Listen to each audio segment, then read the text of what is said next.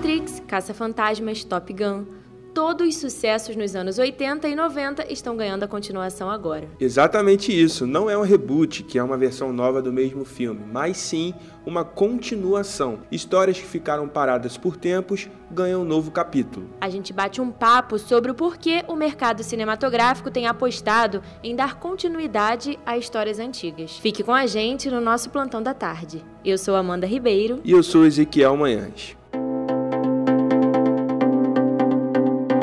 Durante os últimos meses, foi inevitável notar o retorno de produções antigas que fizeram parte da infância e adolescência de muitos. O filme Matrix, por exemplo, teve a primeira versão em 1999, continuação em 2003 e retorna só agora. Outro exemplo também é o sucesso de 1988, Um Príncipe em Nova York, e o filme que já mencionamos antes, Top Gun Maverick. Como se não tivesse passado 35 anos, Tom Cruise volta aos céus agora como mentor de um grupo de novatos. Acho que poderíamos ficar aqui citando vários exemplos de produções que têm aquele gostinho de infância, uma saudade boa, né? Caça-Fantasma, Mais Além, Space Jam, um novo legado. Tivemos também Jumanji, que não é tão recente, mas que o primeiro foi lançado lá em 1996 e foi ganhar outras versões somente em 2017 e 2019. O colunista do Infoco, Johnny Salles, é lógico que foi convidado para trocar essa ideia com a gente. Ele, que é apaixonado por filmes, cultura geek, fala que o cinema parece revelar uma certa falta de originalidade e observa que tem sido mais seguro usar conceitos já estabelecidos e que deram certo.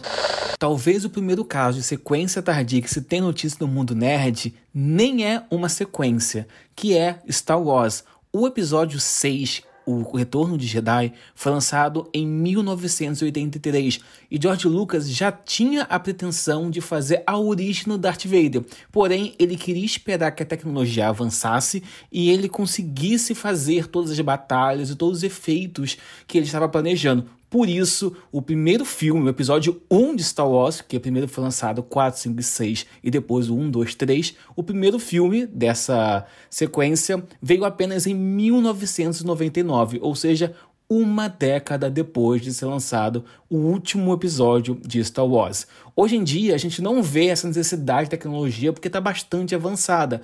Então, o que a gente vê é apenas um resgate da nostalgia que algumas produtoras querem ter, de trazer de volta alguns atores, alguns, algumas atrizes, alguns personagens para poder trazer nostalgia ao público e assim ganhar aquele suado dinheirinho em cima desse sentimento. E a repetição de histórias nos cinemas tem seu lado bom e ruim. Isso, inclusive, foi lembrado pelo Johnny. Fala aí. Essas sequências tardias que estão aparecendo com Matrix 4 e Top Gun Maverick têm seu lado positivo e também tem seu lado negativo. Como ponto positivo, a gente tem a nostalgia de ver atores, atrizes e personagens que a gente gosta bastante de volta para as telonas. Mas, como lado negativo, a gente tem a repetição de histórias e filmes, o que tira um pouco o lugar, o espaço de filmes totalmente originais que poderiam ser produzidos por essas empresas. Porém, elas acabam apostando no que é o lucro certo.